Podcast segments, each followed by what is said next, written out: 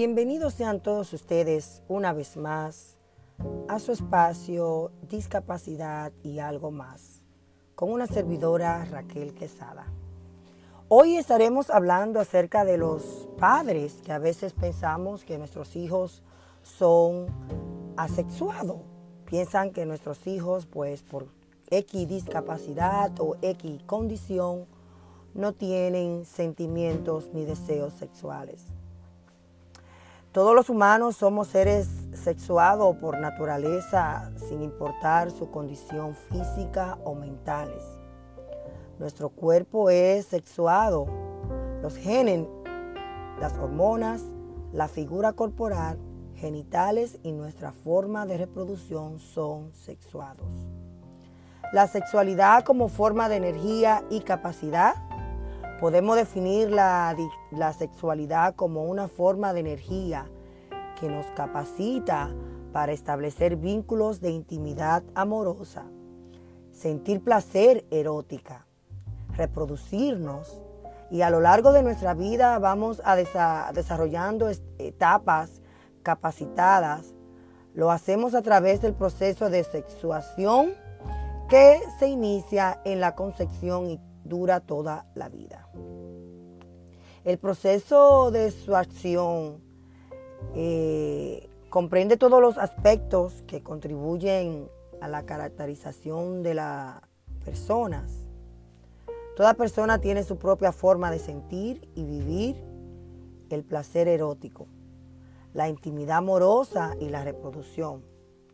Somos seres únicos en todos los aspectos de la vida también en nuestra condición de ser sexuado y en forma de expresar la sexualidad en todo sentido.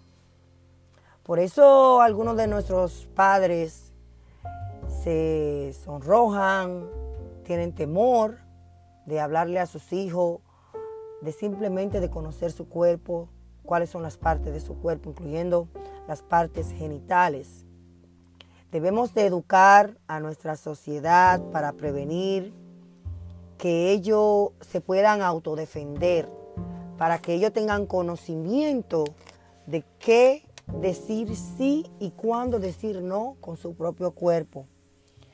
Los conocimientos no van a hacer que nuestros seres queridos con discapacidad tengan más sexualidad, tengan más eh, deseo erótico, más deseos de tener sexo. No, lo va a ayudar a que ellos puedan tener más conocimiento de su propio cuerpo, de su genética, de su cuerpo corporal y al, al tener conocimiento van a tener poder con su propio cuerpo.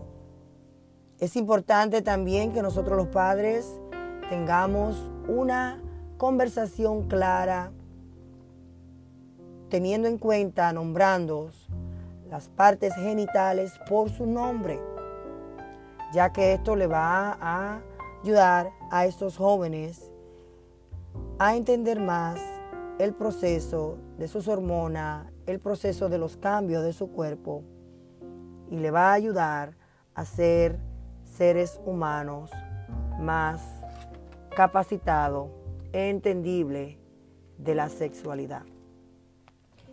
Estos fueron los consejos en discapacidad y algo más con una servidora Raquel Quesada. Los esperamos en una próxima entrega. Esperamos que nos sigan a través de las redes sociales en Facebook como Cambiando el Mundo de Personas con Discapacidades, en Instagram como arroba Cambiando el Mundo 04. Bendiciones, bye bye.